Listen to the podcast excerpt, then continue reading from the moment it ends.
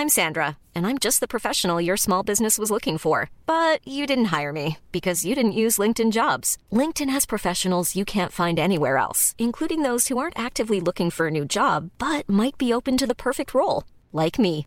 In a given month, over 70% of LinkedIn users don't visit other leading job sites. So if you're not looking on LinkedIn, you'll miss out on great candidates like Sandra. Start hiring professionals like a professional. Post your free job on linkedin.com/people today. Bienvenue chers compagnons sur Radio DevOps, la balado-diffusion des compagnons du DevOps. Si c'est la première fois que tu nous écoutes, abonne-toi pour ne pas rater les futurs épisodes. C'est parti.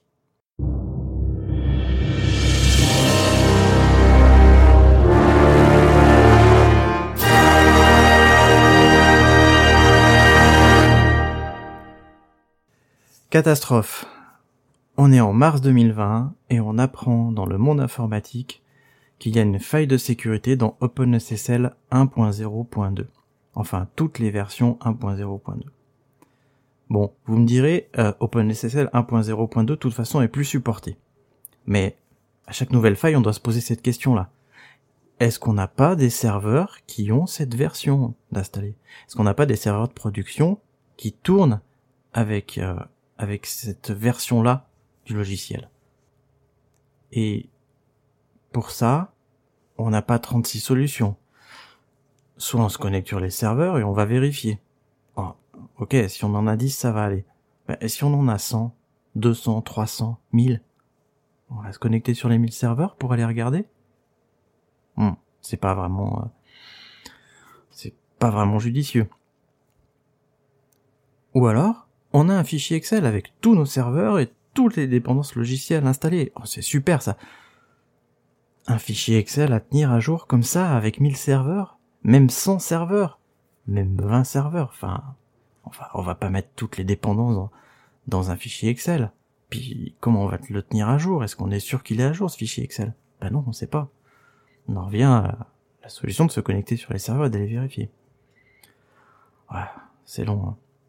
Bon, puis qui va faire la mise à jour? Et puis comment est-ce qu'on s'y prend? Parce que bon, cette mise à jour là, euh, si on doit la faire, il faut, que quelqu'un le fasse. Il faut que plusieurs personnes le fassent si on est une équipe. Bon, alors comment ça se passe? La première chose à faire, c'est de tester, euh, c'est de tester la faille. On prend un serveur de développement, on regarde la version, on installe cette version là d'OpenSSL et puis bah on teste le problème. On installe la mise à jour et puis on teste que le problème n'existe plus. Ok, on a réglé le problème en, le mettant à jour. Bon. Maintenant, il faut documenter tout ça. On écrit une belle documentation, et puis une belle procédure. Ok. On rejoue la procédure euh, sur un serveur de dev, toujours, pour vérifier qu'elle marche bien. Et puis là, bah, on a une super procédure pour mettre à jour nos serveurs. Ok, mais quel serveur? Donc, faut lister ces serveurs-là. Bon, je vous renvoie au début de l'épisode. Et une fois qu'on a la liste des serveurs, bah, on peut y aller? Bah non, pas tout de suite, hein, parce que euh, est-ce qu'on n'est pas sûr qu'en fait cette version-là, elle va pas avoir des impacts sur d'autres logiciels qui sont installés sur le serveur? Ou sur certains serveurs parce qu'ils sont pas tous identiques Faut faire une étude d'impact. Ok. C'est long l'étude d'impact, mais faut la faire. Et une fois qu'on a fait tout ça, bah on peut y aller, on peut enfin déployer euh, la mise à jour.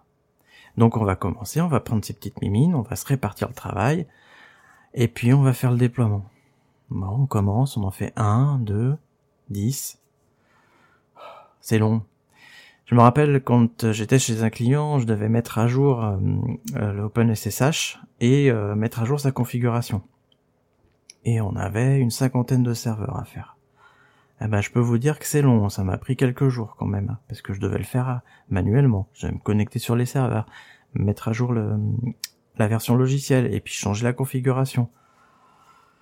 Ah, je peux vous dire qu'on en prend du temps pour faire ça. Donc du coup, euh, une fois que tu as fait une dizaine ou une vingtaine de serveurs, ta, checklist, là, ta procédure, tu la connais.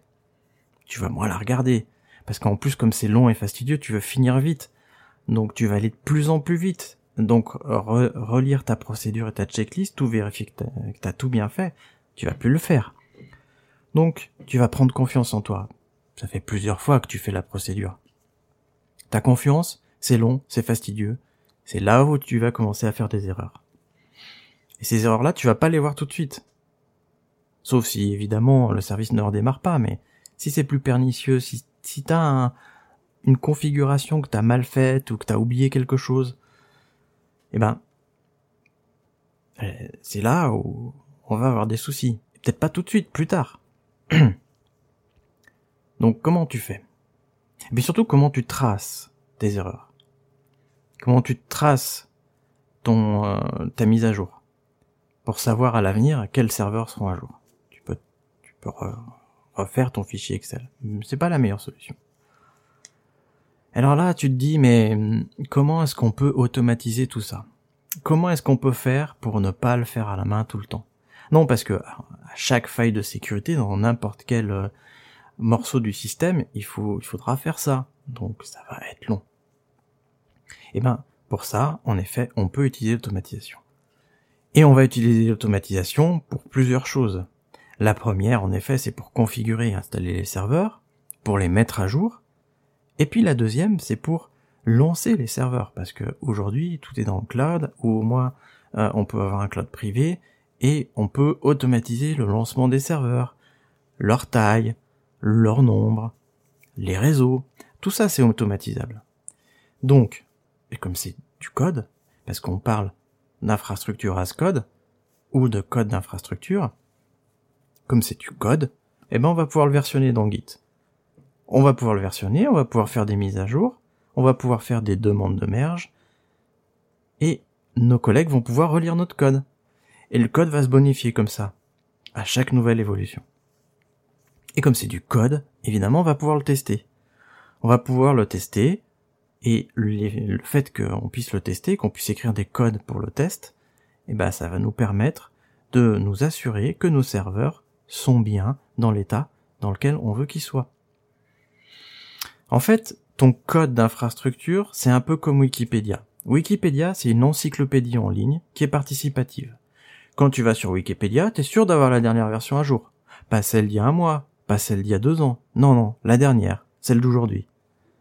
Quand tu as une encyclopédie papier, bah, t'es sûr d'avoir la version du moment où elle a été imprimée. C'était peut-être il y a cinq ans, il y a dix ans, ou peut-être il y a deux ans. Mais c'est pas celle d'aujourd'hui. Et eh ben ton code d'infrastructure, c'est pareil. C'est au moment où tu le regardes, c'est l'état actuel de tes serveurs. Parce que évidemment, tu tu joues constamment ton code d'infrastructure sur tes serveurs. À chaque évolution, tu vas tu vas le lancer et tes serveurs ils seront constamment à jour. Donc tu es sûr que ton code y correspond à, tes serveurs. Ça, on va l'aborder beaucoup plus longuement avec Erwan et Damien dans Radio DevOps numéro 3. Mais je voulais faire un épisode justement pour te parler du pourquoi est-ce que tu dois automatiser tes serveurs, pourquoi est-ce que tu dois automatiser ton code, et pourquoi est-ce que tu dois faire du code d'infrastructure?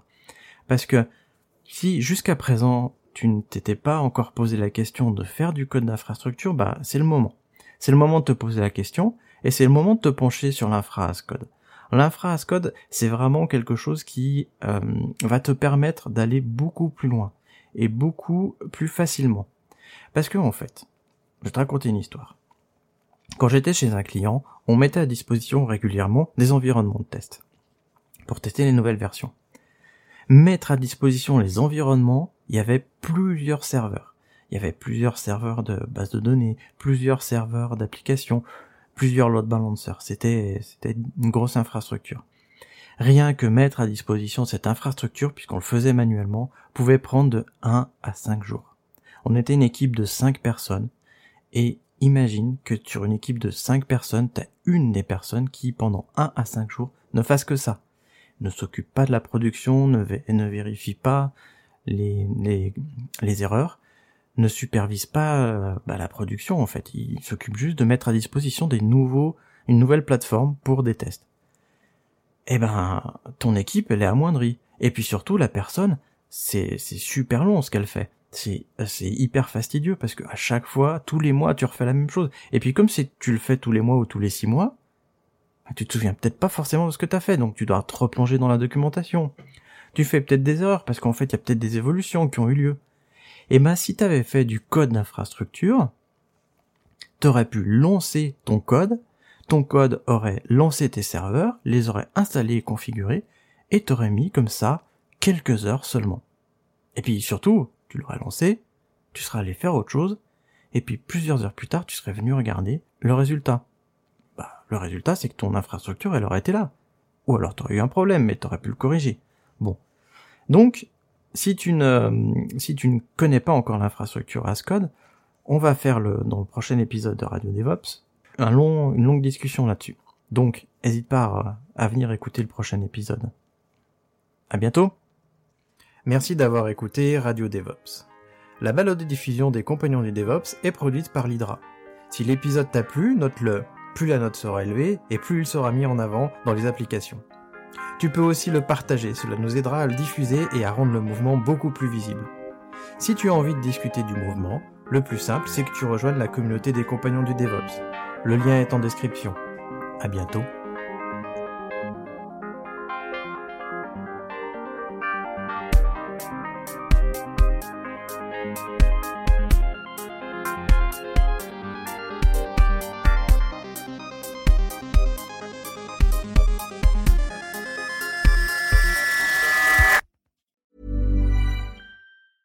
Hi, I'm Daniel, founder of Pretty Litter. Did you know cats tend to hide symptoms of sickness and pain? I learned this the hard way after losing my cat, Gingy. So I created Pretty Litter, a health monitoring litter that helps detect early signs of illness by changing colors, saving you money and potentially your cat's life. Pretty Litter is veterinarian developed, and it's the easiest way to keep tabs on your fur baby's health right at home. Go to prettylitter.com and use code ACAST for 20% off your first order and a free cat toy. Terms and conditions apply. See site for details.